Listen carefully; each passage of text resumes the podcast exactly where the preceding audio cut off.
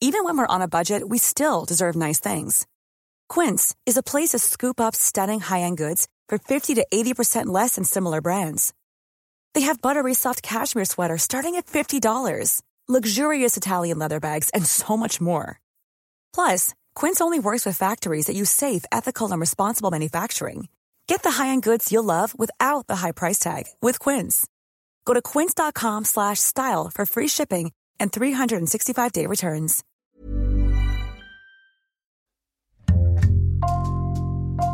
Bonjour, c'est Jules Lavie pour Code Source, le podcast d'actualité du Parisien.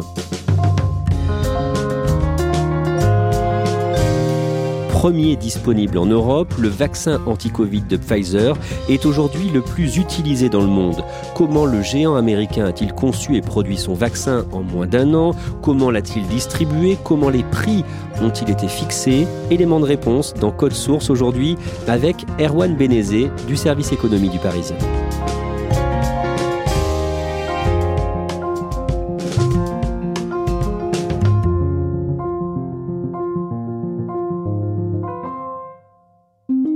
Erwan Benezé, on a choisi de commencer ce récit début 2020. Présentez-nous l'entreprise pharmaceutique américaine Pfizer à ce moment-là.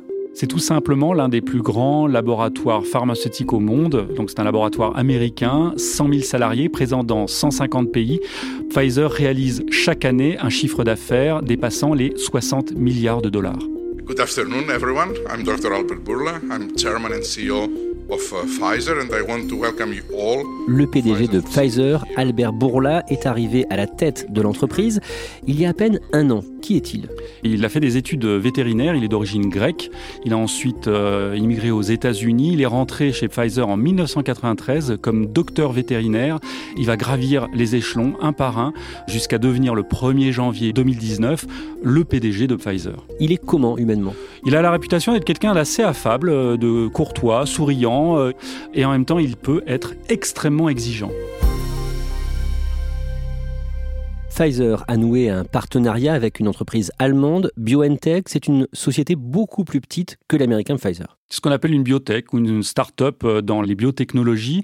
Pfizer a plus de 100 000 salariés, BioNTech en a 1500 euh, en Allemagne. Et donc, ça a été fondé en 2008 par deux chercheurs d'origine turque et ils font des recherches de niche. Sur quoi travaillent Pfizer et BioNTech dans le cadre de ce partenariat au départ?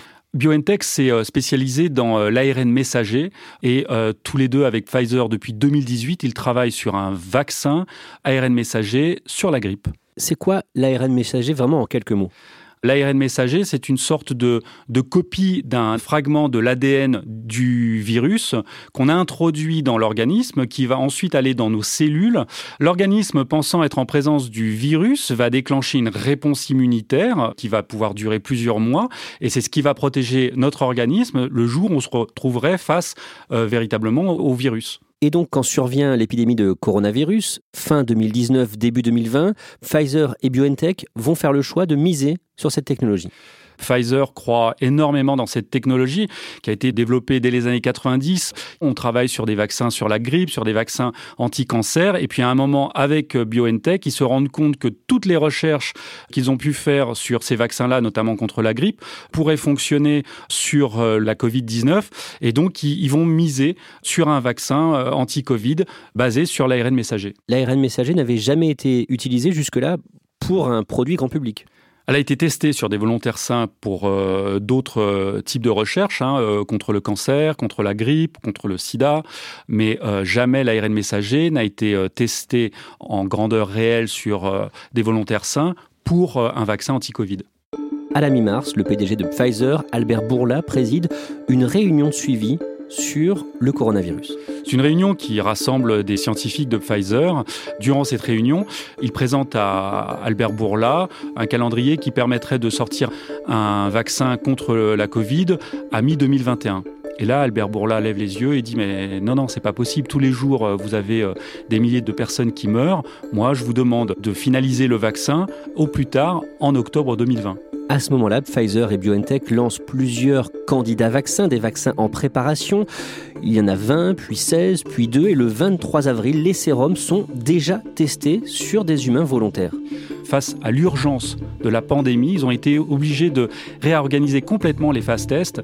Ils ont tout comprimé, ils ont mené euh, certaines phases en parallèle, et notamment à partir du 23 avril sur 16 volontaires sains, alors qu'ils continuaient à mener des recherches sur des animaux, notamment sur des singes. Dès le mois de mai, le marketing débute.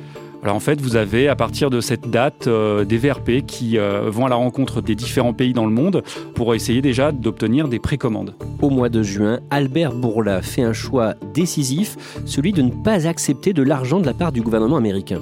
Il se distingue par exemple de l'un de ses concurrents, Moderna, qui dès 2019 avait accepté 2 milliards et d'aides de la part de l'administration américaine, mais ce qui euh, euh, obligeait euh, ce laboratoire à rendre des comptes, ce que refuse absolument Albert Bourla, et donc il décide de mener les recherches sur le vaccin sur les fronts propres de Pfizer. Par contre, Albert Bourla fait une autre demande à l'État américain plutôt que de demander des subventions, il va réussir à obtenir une précommande de 100 millions de doses auprès de l'administration américaine, ce qui lui permet d'obtenir 2 milliards d'euros qu'il va pouvoir réinvestir à la fois dans la recherche et dans le développement de l'appareil productif qu'il va falloir produire à très très grande échelle ces vaccins. Et dans cette première phase de développement, Pfizer se demande combien de temps son vaccin pourra se conserver dans des frigos avant de perdre en efficacité. C'est une question primordiale. il leur faudrait du temps pour mener des études plus poussées. Le temps, ils ne l'ont pas. Et donc, ils décident de commercialiser le vaccin à moins 70 degrés, ce qui pose quand même de très importants problèmes logistiques, mais c'est le seul moyen pour pouvoir distribuer les vaccins tout de suite. Le 20 juillet, la Grande-Bretagne est le premier pays à passer un accord pour ce vaccin avec Pfizer BioNTech. Top story for you today is that the government has signed deals to secure million doses of coronavirus vaccines which are being developed overseas. 30 millions de doses qui seront euh, réévaluées à 40 millions. C'est donc le tout premier pays à avoir acheté le vaccin Pfizer. D'autres pays vont passer commande, le Canada, le Japon, les 27 membres de l'Union européenne et les États-Unis. Donald Trump est en campagne pour sa réélection et il dit même que la vaccination pourrait débuter avant la présidentielle américaine du 3 novembre. L'enjeu est considérable pour Donald Trump. Il a été extrêmement critiqué au début de la pandémie pour avoir minimisé l'impact du virus. Il cherche à se rattraper pendant euh, la course à l'élection présidentielle en souhaitant absolument que les États-Unis produisent un vaccin, ce qui pourrait lui permettre de gagner l'élection. À ce moment-là, certains ont peur que dans cette course au vaccin, Pfizer cherche à aller trop vite. Son PDG, Albert Bourla, répond à ces craintes dans une lettre ouverte.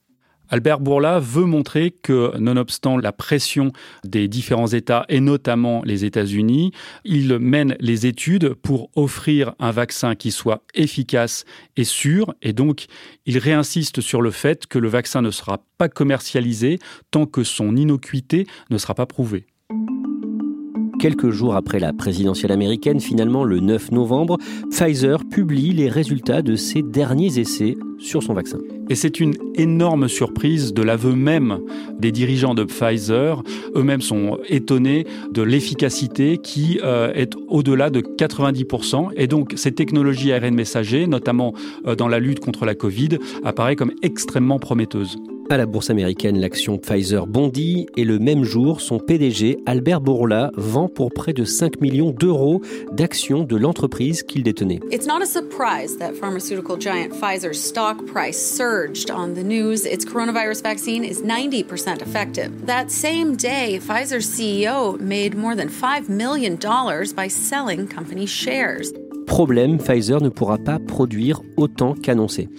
Ils ont effectivement réussi à obtenir de la part de nombreux États euh, des précommandes, mais il y a l'outil industriel qui est à mettre en place derrière.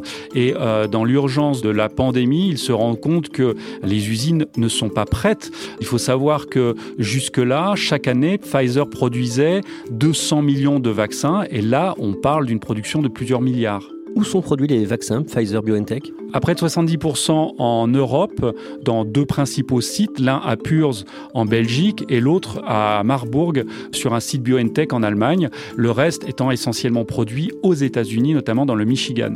Le 2 décembre, la Grande-Bretagne est le premier pays à autoriser la mise sur le marché du vaccin de Pfizer BioNTech. Uh, today marks a new chapter in our fight against this virus. The MHRA has issued the clinical authorization of the Pfizer BioNTech vaccine.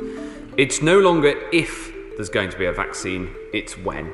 Ce vaccin est le premier disponible au monde pour euh, lutter contre le Covid-19 tout à fait. Et c'est une immense victoire pour Pfizer qui euh, réussit là à coiffer au poteau AstraZeneca, le vaccin britannique. Good evening, everyone. We're coming on the air with breaking news. The Food and Drug Administration has just approved the first COVID-19 vaccine for use in the U.S. Dans la foulée, quelques jours plus tard, les autorités de santé américaines annoncent que le vaccin de Pfizer peut être commercialisé aux États-Unis et à la fin du mois de décembre, les commandes affluent, notamment venant de pays du Golfe. On ne le sait pas à ce moment-là. Ce sont des négociations qui sont restées secrètes euh, de précommande euh, au sein de pays du Golfe, donc notamment Dubaï, le Sultanat d'Oman et l'Arabie saoudite pour plusieurs euh, millions de vaccins. Comment est négocié le prix du vaccin? Plus un pays veut avoir les vaccins tôt, plus le prix est élevé, et plus il en commande de façon très importante en nombre de doses, bah, plus il peut espérer avoir une ristourne. Donc c'est négocié pays par pays directement avec Pfizer? Tout à fait, avec quand même une exception de taille, qui est l'Union européenne, qui décide de mutualiser ses négociations avec euh, Pfizer au nom des 27 États membres. Et donc, c'est elle qui achète euh, les, doses et qui ensuite les redistribue à chaque État membre au prorata euh, de sa population. Donc combien coûte le vaccin de Pfizer-BioNTech? Quel est le prix? Ça dépend. En fait, euh, Pfizer a établi une politique de prix en fonction euh, du niveau économique de chaque pays. Les États qui ont absolument voulu avoir des doses dès le début ont pu négocier des prix à près de 30 dollars la dose. L'Union européenne, elle, a réussi à fixer un prix à 15,50 euros. Les États-Unis à un petit peu plus cher, autour de 16 euros. Et pour les pays en voie de développement, notamment l'Afrique, c'est un prix bas, quasiment à prix coûtant.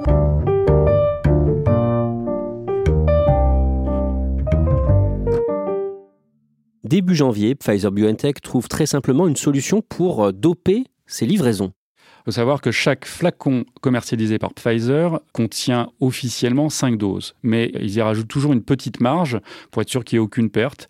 Et donc, euh, Pfizer va demander à ce qu'il euh, soit reconnu que dans leur flacon, il n'y a pas 5 doses, mais 6, qui va être accepté par l'administration américaine et donc au final par effet domino par tous les autres pays. Le fait de passer à 6 vaccins par flacon au lieu de 5, ça change quoi pour Pfizer? Ça leur permet de gonfler artificiellement le nombre de livraisons de 20% sans changer du tout la production. Et du coup, le chiffre d'affaires aussi de l'opération de 20% d'un seul coup. Exactement. C'est une, une opération euh, totalement gagnante pour euh, Pfizer.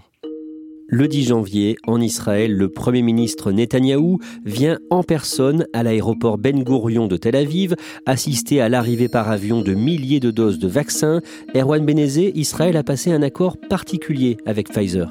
C'est un accord donnant-donnant. En échange d'une priorité euh, sur un grand nombre de doses pour la population israélienne, Pfizer va avoir la possibilité de recueillir des données concernant l'efficacité du vaccin sur l'ensemble de la population israélienne ce qui est extrêmement précieux pour le laboratoire américain. À ce moment-là, Benjamin Netanyahou se vante d'avoir régulièrement au téléphone Albert Bourla.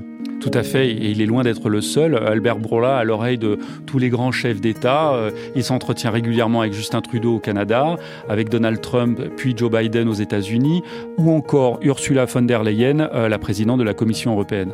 Alors que les vaccins affluent en Israël, en Europe, pendant ce mois de janvier, les vaccins Pfizer tardent à arriver l'un des principaux sites de production en Europe, Purs en Belgique, est obligé d'interrompre sa production pendant deux semaines pour pouvoir installer de nouvelles machines et s'adapter à la demande qui ne cesse de croître. Mais donc les vaccins continuent d'arriver en Israël à ce moment-là? Israël ayant euh, signé euh, des précommandes, euh, ils sont prioritaires et au moment où l'offre est moindre, ce sont eux qui reçoivent en premier les doses qui avaient été produites notamment par Purs avant l'arrêt pendant deux semaines, ce qui choque une bonne partie de l'Europe. Le 22 février, près de la moitié des 9 millions d'Israéliens ont reçu leur première dose du vaccin Pfizer. Et deux jours plus tard, le 24 février, le géant américain peut annoncer une statistique très parlante grâce aux données recueillis sur la population israélienne. Qui confirme euh, les essais qui avaient été réalisés en laboratoire. Donc là, ce sont des chiffres qui proviennent des retours sur la population et le vaccin s'avère efficace donc à 94%. The world is on the brink of a catastrophic moral failure. Pendant l'hiver, le directeur de l'OMS, l'Organisation mondiale de la santé, dénonce l'égoïsme des pays riches qui accaparent, selon lui, les vaccins. Il met en avant cette course qui est menée depuis le début de la pandémie, où chaque euh, pays cherche à obtenir le plus de vaccins en premier et parfois euh, est prêt à y mettre euh, le prix au détriment d'autres pays qui ont moins de moyens. The promise of equitable access is at serious risk qui se retrouvent euh, dans l'incapacité de vacciner euh, leur population, ce qui pose un problème à long terme car pour que la pandémie puisse être enrayée, il faut que ce soit l'ensemble de la population mondiale qui soit vaccinée. Si vous n'avez qu'une partie du globe qui est vaccinée, eh ben en fait euh, la maladie va se développer dans une autre partie et finalement empêcher que vraiment la pandémie s'arrête. Un programme de l'OMS a été lancé pour acheminer des vaccins anti-Covid vers les pays pauvres. Le programme COVAX, dans quelle mesure Pfizer y participe? L'objectif, c'est de distribuer 2 milliards de doses euh, dans les pays qui n'ont pas forcément les moyens de les acheter. Pfizer, mais comme d'autres laboratoires y participent, pour Pfizer à hauteur de 40 millions de doses, soit moins de 2% de l'ensemble de sa production sur l'ensemble de l'année 2021. Erwan Benezé, Pfizer représente quelle proportion des vaccinations anti-Covid en France? En France comme ailleurs dans le monde, sur les 1 milliard de personnes qui aujourd'hui ont été vaccinées dans le monde, près de 70%, donc 700 millions de personnes, ont été vaccinées avec le vaccin Pfizer. Erwan Benezé, le 15 avril, Albert Bourla, le PDG de Pfizer, répond à plusieurs médias européens, dont Les Échos, qui fait partie du même groupe que Le Parisien, et il dit qu'une troisième dose de vaccin Pfizer sera probablement nécessaire entre 6 et 12 mois après la deuxième dose. Le PDG de Pfizer prépare déjà les esprits et les États au fait que la guerre contre la pandémie ne se gagnera pas en quelques mois, mais à minima en plusieurs années, ce qui veut dire qu'il faudra certainement une troisième dose, un, booster, mais peut-être même une vaccination qui se refera tous les ans sur le modèle de ce qu'on vit avec la grippe, par exemple. Dans cette même interview, euh, Albert Bourla prévient que le prix de son vaccin va sans doute augmenter à l'avenir c'est indéniable. Même Albert Bourla ne le cache pas. Les nouvelles négociations qui sont euh, actuellement en cours, notamment avec l'Union européenne sur des méga contrats, reposent sur euh, des prix qui ne sont plus les mêmes que ceux qui euh, avaient été négociés auparavant. Il met en avant les investissements qui ont été réalisés, autant dans la recherche sur ce vaccin ARN messager que dans l'appareil productif. Hein. En moins d'un an, Pfizer a multiplié par 10 sa production de vaccins.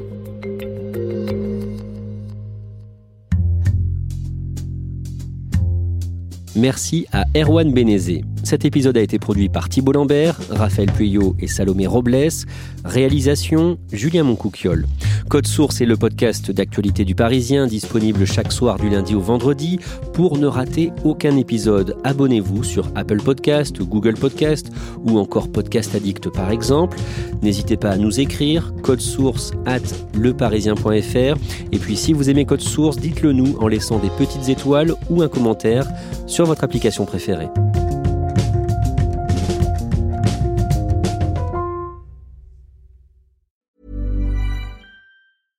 Want flexibility? Take yoga. Want flexibility with your health insurance? Check out United Healthcare Insurance Plans. Underwritten by Golden Rule Insurance Company, they offer flexible, budget friendly medical, dental, and vision coverage that may be right for you. More at uh1.com. Hi, I'm Daniel, founder of Pretty Litter. Cats and cat owners deserve better than any old fashioned litter. That's why I teamed up with scientists and veterinarians to create Pretty Litter. Its innovative crystal formula has superior odor control and weighs up to 80% less than clay litter. Pretty Litter even monitors health by changing colors to help detect early signs of potential illness. It's the world's smartest kitty litter. Go to prettylitter.com and use code ACAST for 20% off your first order and a free cat toy. Terms and conditions apply. See site for details.